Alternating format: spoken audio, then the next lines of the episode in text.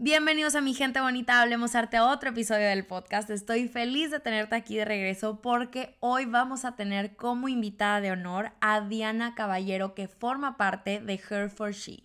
Este movimiento global de Hershey's para dar visibilidad al talento y al gran trabajo de mujeres como Diana, puedes visitar la página de HersheyMX.com para conocer más sobre Her for She.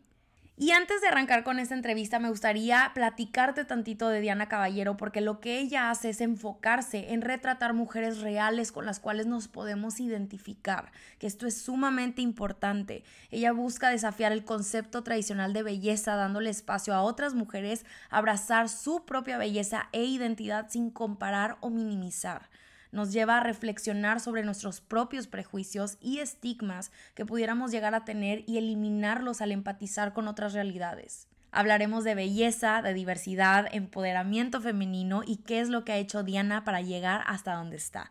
Así que quiero que te pongas cómodo y deja correr el episodio.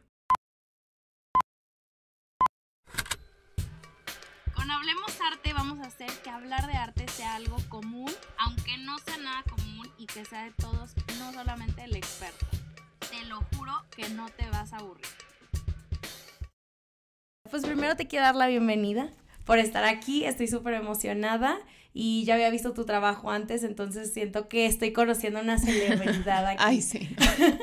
Pero quiero que la gente, digo, yo ya me eché mi speech antes del episodio de dar tu introducción, de quién eres y todo, pero para que la gente te conozca más de tu propia voz, que quién eres, qué haces, qué te gusta de tu trabajo, etcétera. Pues soy Diana Caballero, soy fotógrafa, tengo 25 años. Además de ser fotógrafa, trabajo como productora y coordinadora visual en Malvestida, un medio digital para mujeres. Em, y pues nada, básicamente esos, esos son mis dos trabajos de la vida. ¿Y la fotografía, cómo llegas a la fotografía? Siento que es un trabajo duro llegar uno a tu medio, a tu estilo, porque tienes un estilo marcadísimo, creo yo. Sí. Increíble. Sí, muchas gracias. Pues yo estudié diseño de modas. Ok. Ajá, eh, sí, justo. Hay nadie como quiera, nadie se pone a trabajar en lo que estudia. No, no, no, pero la verdad es que eh, como parte del programa de diseño de modas, sí había como un interés en enseñarnos a usar como todo lo que involucraba a lo mejor crear una colección y sacarla okay. a la venta, o sea, desde coser hasta el producto final y venderlo. Entonces tuve varias clases de fotografía en la carrera. En primer semestre tuve la primera con una fotógrafa italiana que se llama Manuela Paterna em, y me enamoré muy cañón y fue súper bonito porque me acuerdo que su primer proyecto que nos dejó era leer un libro de Tina Modotti. Ok, que Tina, increíble. Ajá, sí, sí, sí, que Tina Modotti justo era una fotógrafa italiana que estuvo aquí como en los 60 y pues estaba con Diego Rivera y Frida y ta, ta, ta. Sí. Entonces era leer como su biografía un poco. Y la idea del proyecto era leer la biografía, escoger cinco momentos del libro y recrearlos con foto. No, qué increíble. ¿Y todavía tienes ese, proyecto? Sí, todavía lo tengo. Me encantaría verlo, suena increíble. Y, pero, o sea, era la primera vez que tomaba fotos, ¿sabes? O sea, obviamente clases previas nos enseñaron a usar, o sea, cómo funciona una cámara, cómo usarla en manual, ¿no? Y me acuerdo que lo hice y lo que yo hice fue como imprimir las fotos y atrás como que puse la quote que correspondía a esa imagen. Y pues la verdad, o sea, pasaron las otras chicas, las otras compañeras y de que, pues bien, o sea, no sé, yo decía como que, no sé, siento que me emocioné mucho, o sea, como que yo le puse mucho a ese proyecto. Ya. Como que de verdad quería que representara eso. Y cuando lo leí, mi maestra se puso a llorar. ¿Cómo? O sea, lo sintió cañón. Lo sintió cañón. Y me dijo, como, no manches, Diana, lo hiciste súper bien, no sé qué. Y yo como de, güey, pero mi foto está horrible. Así de que es la primera vez que tomo sí, fotos, era tu ¿no? Primera, ajá. Y ya, como que al final estaba recogiendo mis cosas y me dijo, como, no manches, o sea, sigue tomando fotos, sigue tomando fotos, hazlo, porque me capturaste, me capturaste. Y ese, o sea, ese proyecto para mí fue muy importante. Y a la fecha tengo eh, mi libro de Tina Modote ahí y lo quiero. O sea, le tengo mucho cariño a ese libro por esa razón. Pues fue tu arranque principal. Exacto. Y luego a partir de ahí, ¿cómo te enamoras de la O sea, ¿qué fue lo que te llamó tanto de la fotografía? Como este medio para poder plasmar el mensaje que plasmas en redes y en que compartes siempre por allá. Pues fíjate que, o sea, yo amaba la moda y, de, o sea, típica niña chiquita que coleccionaba las revistas de Vogue y tenía una colección eterna, ya sabes, ¿no? Y me encantaba ver las editoriales. Pero según yo me encantaba verlas por la ropa. Ok. O porque iba muy de acuerdo con tu carrera. Ajá, exacto. Y de hecho yo empecé queriendo ser periodista de moda. Porque me gustaba mucho hablar sobre la moda, pero en términos sociales. Ya. ¿Sabes? O sea, como que no me cuadraba solo hablar de la moda en, ay, qué bonito se ve, sino porque es importante lo que esta persona está haciendo. Sí. Entonces, a partir de ahí, pues me metí a la carrera y cuando empecé a clavarme en la foto dije, wait, o sea, es que no es tanto la ropa, o sea, la ropa es parte de la foto. 100%. Pero es que la foto. Entonces, no sé, como que justo yo lo veía y decía, es que es visualmente placentero veía una foto y decía, es que los colores, las, o sea, como que me empecé a enamorar de lo que compone una fotografía. Y me enamoré de la foto editorial de moda primero. Y que es sumamente complejo, ¿verdad? Súper complejo, porque ¿cuántas, ¿cuántas personas piensan que nada más se saca la cámara y pícale? No, es súper complejo, súper complejo. Y digo, la foto de moda responde a algo muy específico, que es algo comercial pero al final me enamoré por ahí. Durante toda la carrera pues seguía tomando fotos de mis colecciones, de proyectos finales y mis amigas les gustaban mis fotos, entonces me contrataban para tomarle las fotos de sus proyectos finales. Sí, me encanta. Y pues nunca dejé de tomar fotos, jamás. Pero justo en la carrera me di cuenta que, o sea, y ahí justo empezó como a ir un poquito a mi perfil, que era como que todo siempre a fotografiar a las mismas personas y a los mismos modelos y, y como que yo no lo sabía, pero algo no me gustaba. Hasta ahorita ya lo sé. 100%. y antes de llegar ahorita a tu trabajo que haces ahorita, ¿tienes algunas inspiraciones o cómo llegas eh, al estilo que tienes el día de hoy? O sea, ¿cuál fue tu camino de explorar tal vez con distintas em, maneras de tomar fotografía, diferentes modelos? O sea, ¿tienes alguna inspiración artística en que te hayas basado al principio tal vez? No, la verdad es que todo ha sido muy intuitivo. Ahora es chistoso porque como que todo me llevó ahí y ahora puedo decir como, claro, o sea, siempre estaba ahí, ¿no? Por ejemplo, mi foto, mi pintor favorito es Caravaggio, ¿no? Wow. Sí, y yo la verdad cuando era chiquita decía como de, ay, pues qué bonito los colores de Monet y Manet y, ah, sí, qué bonito, pero no había encontrado algo que me hiciera sentir. Y me acuerdo que una vez fui a un viaje de la escuela y fuimos a Madrid y nos dieron como un recorrido por varios museos. Y no era Caravaggio, era otro artista renacentista. Pero me quedé ahí, o sea, vi un cuadro, era de un bar, o sea, eran dos personas tomándose como una chela. Bueno, no una chela, en ese momento una chela. En, en esos tiempos una chela. Me encanta. Y me quedé ahí pasmada y recuerdo haberme como abstraído tanto que empecé a escuchar como los sonidos de... De la obra. De, la obra, como del bar. Fue muy raro, fue muy raro. Y en ese momento dije, no, es que el renacentismo me, me mama, me encanta.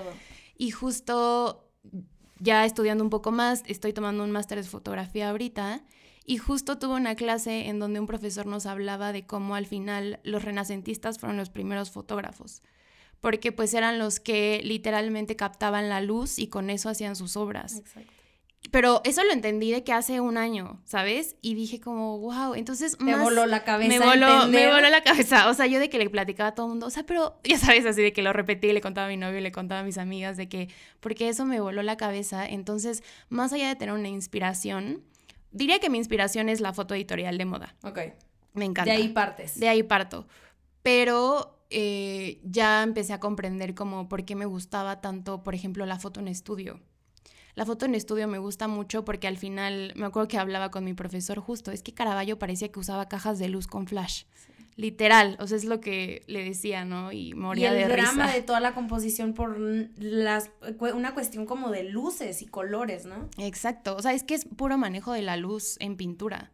Entonces, sí, todavía sigo descubriéndolo Em, y pues más allá de la inspiración visual, pues creo que mi lucha política influyó muchísimo en lo que hago ahorita. Y eso que dices de la lucha política es viene mucho, porque creo que mucho de tu trabajo es retratar mujeres. Y viene de ahí este, este tema de, de como tal vez darles voz a través de tu trabajo, a través de la fotografía, cómo viene esta postura política en tu trabajo. Pues más allá de dar voz, sino es como visibilizar que ellas ya tienen una, solo que nadie voltea a escucharlas y nadie voltea a ver sus historias. Y justo algo que me estresaba mucho, pues porque yo soy una mujer morena y pues sí he vivido racismo en mi vida, era como el racismo, o sea, yo creo que en los lugares en donde más estas violencias pasan son en el mundo de la moda, en el mundo de los medios de comunicación. O sea, está cañón. Y empecé a sentir que ya basta, o sea, ya basta de retratar solo a modelos blancas, altas, que supuestamente en la carrera me, decían que eso era lo que se veía bien, ¿no? Lo que era valioso ver en, una, en lo que la gente quiere ver también. Exacto. Entonces me harté, o sea, dije, ¿sabes qué? Ya no quiero que mis espacios sean para seguir propagando una belleza hegemónica, porque eso no es la realidad. ¿Y cuál ha sido, y tienes alguna, eh, algún momento que te acuerdas como alguna reacción del público ante tu trabajo? O sea, ¿cuál ha sido la reacción de, los espectadores que tú tienes al ver em, una mujer tan empoderada y de distintas maneras a como regularmente lo vemos en los medios o en redes sociales incluso? Pues sí he visto como, o sea, realmente no siento que nadie más en México esté haciendo lo que yo hago. En Estados Unidos sí hay fotógrafas que retratan cuerpos racializados y de mujeres gordas. Eh, de hecho, como todos estos retratos de body positive, siempre vuelven a ser igual como de mujeres blancas y así. O sea, como que vuelve a caer en lo mismo que yo no entiendo a los fotógrafos, pero... Me encanta em, y digo, perdón por interrumpirte, pero vi ahí en tus redes sociales que hablabas mucho de esto de, sí, o sea, cuerpos gordos, ok, pero también hay otra variedad de cuerpos que estamos viendo con cicatrices y discapacidad, o sea, hay distintas Em, maneras que podemos retratar a, las, a los seres humanos en general, no nada más yéndonos como esto body positivo, etcétera, ¿no? Sí, no, o sea, al final mi, mi objetivo no es solo hacia las mujeres gordas, ni solo hacia las mujeres racializadas, o sea, es hacia cualquier norma, o sea, cualquier persona que se salga de la norma de, lo que debe de ser la belleza. Me encanta. Porque todas merecen, y todos y, y, todos merecen un espacio de representación en los medios de comunicación. Em, y sí, y algo que a mí me encanta es ver la reacción de esas personas cuando, lo, cuando las retrato. Por ejemplo, retraté a una mujer trans que se llama Romina y ella apenas hace un año empezó su transición. Entonces eran como las primeras fotos en estudio que se tomaba en ese proceso. Y le encantaron tanto las fotos que me dijo como, es que me estoy, me estoy viendo en la foto como yo me veo a mí, como yo me quiero ver a mí. Entonces, para mí eso tiene más valor que cualquier, que cualquier otro reconocimiento en el mundo. Sí, o reacción del, público, ¿no? Es con, la persona que estés interactuando. Exacto. Y yo creo que sí el arte, cualquier, o sea, de cualquier medio que decían utilizar artistas, siempre tiene un poder de marcar al mundo, marcar a las personas y incentivarlos tal vez a pensar distinto o a hacer cosas distintas. Este, quiero preguntarte a ti, ¿por qué crees que es importante visibilizar em, tal vez a minorías o a cuerpos o a personas que no entran dentro de esta norma que siempre hemos visto? Eh, a través del arte, porque lo podemos hacer por muchos medios, pero ¿por qué el arte sería como, por qué crees que sería importante hacerlo por ahí? Pues porque el arte al final en todas sus representaciones es un reflejo de lo que está pasando en la sociedad, ¿no? O sea, en su momento las vanguardias o lo que sea, al final era como un reflejo de lo que estaba pasando en la sociedad. Entonces creo que si empezamos un poco a cambiar esas narrativas de representación en los medios de comunicación y en el arte, quizá la gente va a ver y va a decir como de, ay, pues sí, o sea, como porque eso estaría mal, ¿no? Exacto. Entonces, sí, o sea, al final supongo que quiero moldear mi trabajo para al final tratar de moldear un nuevo mundo, un nuevo mundo posible en donde no exista esta discriminación y que sobre todo al final, o sea, sí, hay una mujer negra y gorda en mi foto, pero eso va más allá. O sea, el punto es que no exista violencia hacia estas personas. Exacto. Ni siquiera dentro del espacio en cuando tomas la fotografía y en, la producción y todo, que siento que viene desde, o sea, es algo sistemático y desde mucho atrás de nada más el modelo y el fotógrafo, ¿no? Claro. Y también eso es importante. O sea, creo que muchas personas están sumando como integrar eh, estas estas nuevas voces, ¿no? Como darles una amplificación, darles el micrófono, ¿no? Exacto. Pero creo que más allá de solo darles el micrófono, hay que tener un compromiso real con, la, con las comunidades. O sea, no solo ser como un extractivismo de, ay, una mujer negra, eh, ponte ahí y ya, no, o sea, es un compromiso en comunidad con esas personas, ¿sabes? Que al final no solo se queda en sacar una foto y ya, se trata en la comunidad y en las soluciones que estamos haciendo en conjunto para erradicar toda la violencia. Sí, no sería nada más la obra en sí, ¿no? Sino todo lo que estás haciendo en conjunto. Pues claro, ¿cuántas campañas se han hecho últimamente de, de que van y fotografían? Digo, no podemos hablar mucho de eso, pero, o sea, creo que va más allá de la obra, ¿no? Definitivamente.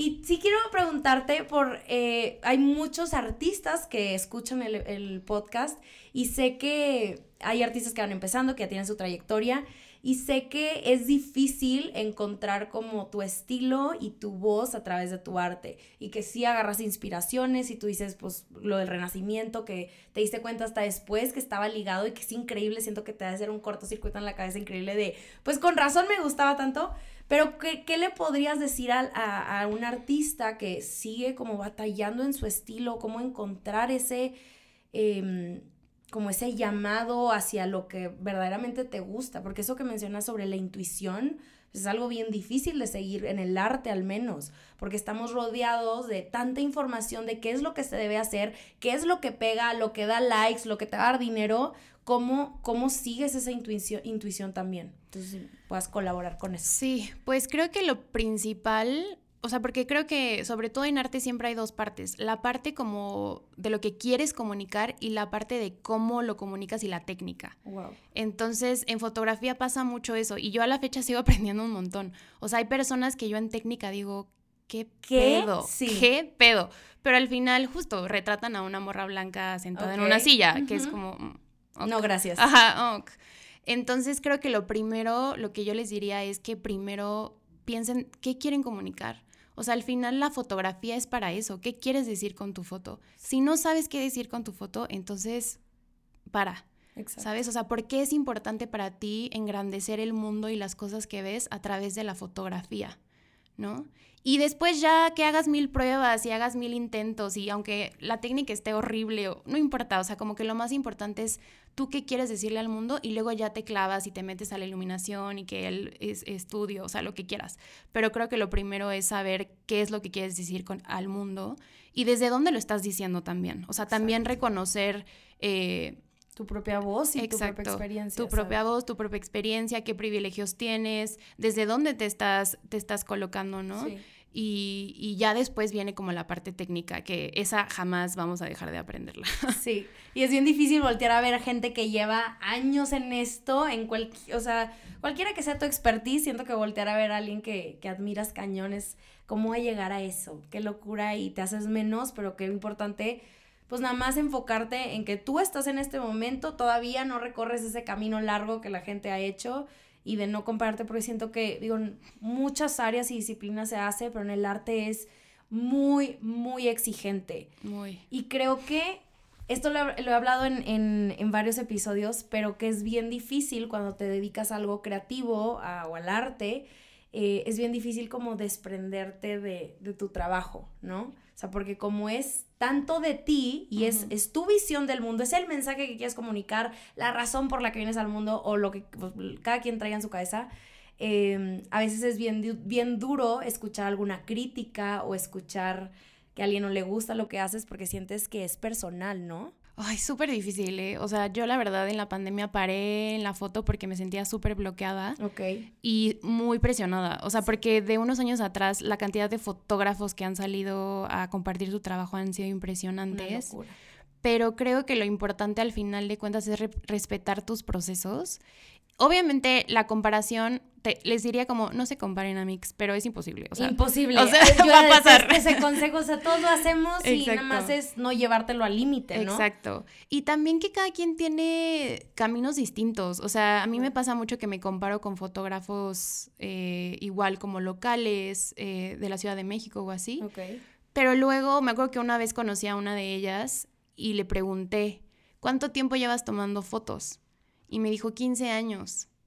Y yo, no mames, yo llevo 5. Sí. O sea, como que también dije, me falta todavía aprender muchas cosas. Y en lugar de como sentir que la otra persona es una competencia, decir como de, güey, qué chido, a lo mejor algún día yo puedo llegar a ese nivel o más alto. Y la verdad es que, ¿sabes qué? Como que en estas alturas siento que aporta mucho más lo que hace sentir con tu trabajo y cómo conectas que la técnica. Porque siento que a muchos fotógrafos la técnica de verdad les...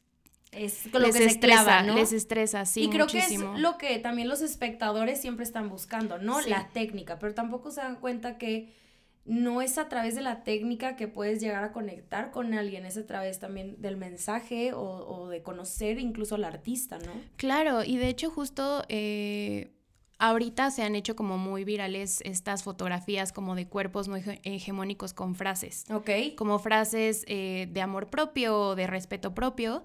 Y muchas de esas imágenes son morras que se toman teléfonos, o sea, se toman fotos con su teléfono. Ok. Y le ponen una frase. Y esa foto, mira, le va a ganar por mil a la de comercial, de Dior, o sea, ¿sabes? O sea, al final de cuentas, creo que no necesitas tampoco hasta una cámara profesional para aportar algo con tu ojo y con tu visión del mundo. Y creo que retomamos esto que mencionabas de, de por qué estás haciendo lo que haces. O sea, un artista que tienes que tener súper claro para qué haces tu arte, qué quieres comunicar con eso, porque la gente siento que lo, que lo percibe. Cuando alguien es genuino y como dices, una, una mujer o una persona que se toma una fotografía y la pueda subir y eso va a tener más impacto que tal vez alguna foto de estudio y de para una campaña wow pues es también por el, el, feeling que hay detrás, ¿no? A la hora de comunicar, que se siente genuino y que la gente lo puede percibir cañón, ¿no? Exacto, y aparte, o sea, la gente sabe cuando le estás vendiendo algo, por Dios, o sea, ya estamos en el 2022.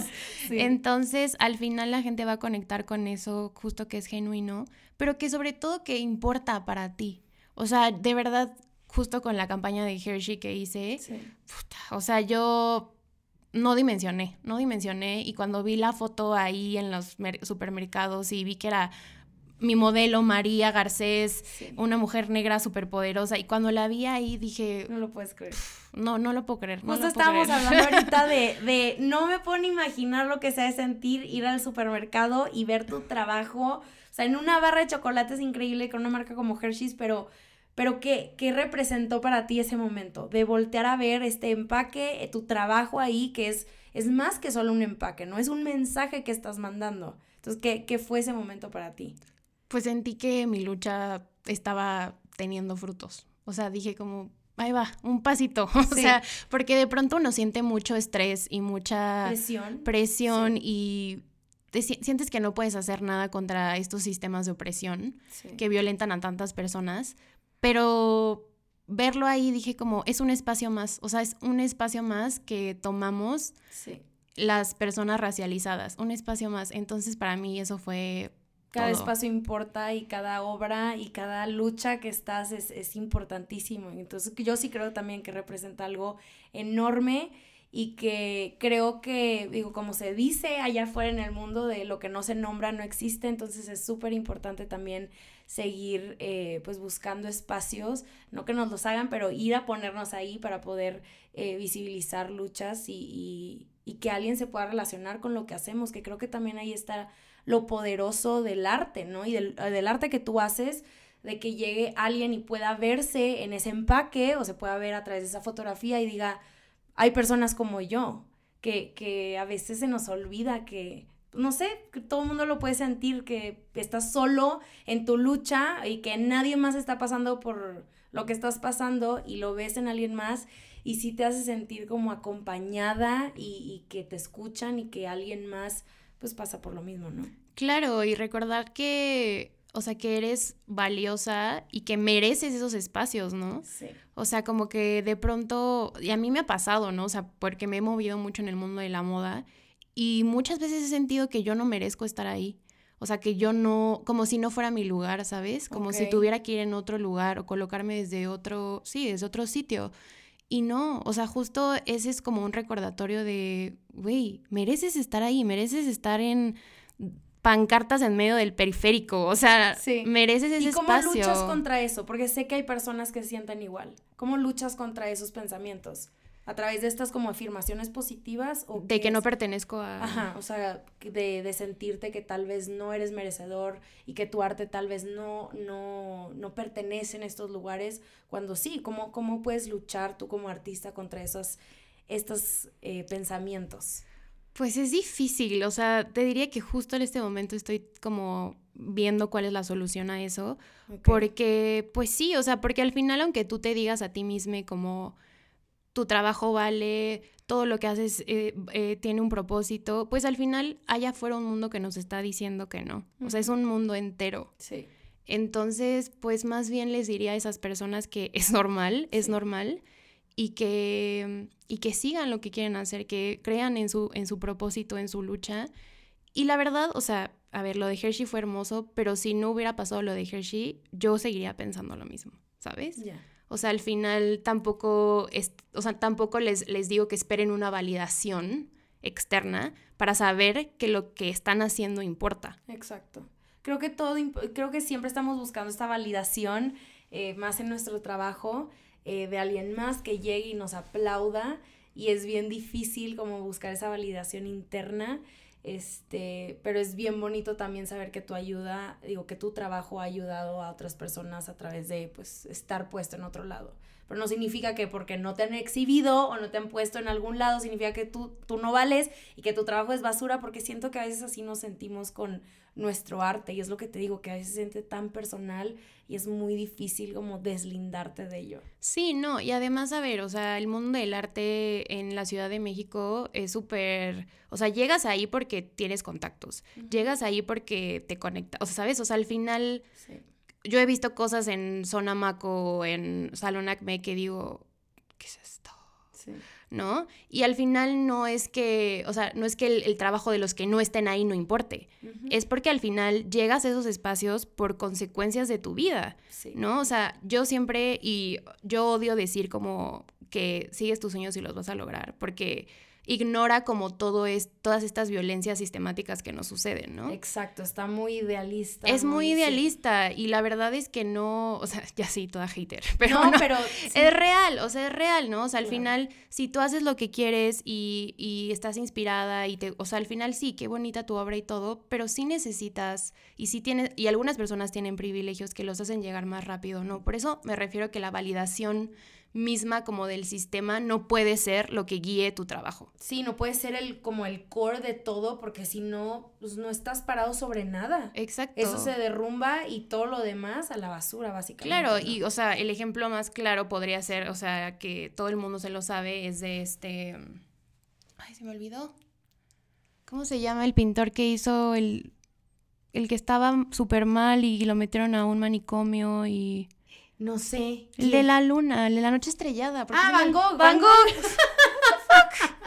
sí, mi cerebro, mi cerebro se bloqueó, se bloqueó. Justo, o sea, él se murió sin una aprobación del sistema. ¿Y que su trabajo vale menos? Sí. No. Nada que ver. O sea, y pudieron no haberlo descubierto, pero su trabajo vale menos. Sí. No. ¿Sabes? O sea, al final entiendo que nuestro arte tiene que llegar a un punto en donde te pueda ayudar a pagar la renta, porque pues sí, está muy romántico esto también, porque siento que sí, romantizamos mucho a los artistas que nada más lo hacen por amor al arte y después linchamos a todos aquellos que pues lo hacen por trabajo y porque quieren hacer dinero. Tiene que, tenemos que estar en un punto medio. Un artista no es más o menos por querer vender su trabajo y querer comer de eso también, ¿no? No, porque al final justo, o sea, si estuviéramos en un mundo ideal en donde no hay sistemas que nos oprimen y ay, pues tenemos para comer, ok, pero no, o sea, esa no, es la realidad. Entonces también me parece importante que sí hablemos del arte en, en, en este sentido de expresión y de que importa y de que qué padre que te pongan en una exposición, pero a la vez también ver como el lado social que sucede en el arte. Sí, creo que eso es bien importante y también para terminar, o más bien para poder cerrar esto, hay algo, y relación a esto, em, que subiste a tu, eh, a tu Instagram que me gustó muchísimo, que era una frase de sanando tú, sano yo, y sanando yo, sanas tú. Y, y habla mucho como de cómo a través de nuestras experiencias y cómo medida que vamos aprendiendo y sanando nuestras heridas, alguien más puede llegar a aprender de eso. Y creo que eso hace tu trabajo. Creo que eso hace el arte y, pues creo que falta también eh, aprender de más mujeres y ver sus experiencias para podernos relacionar.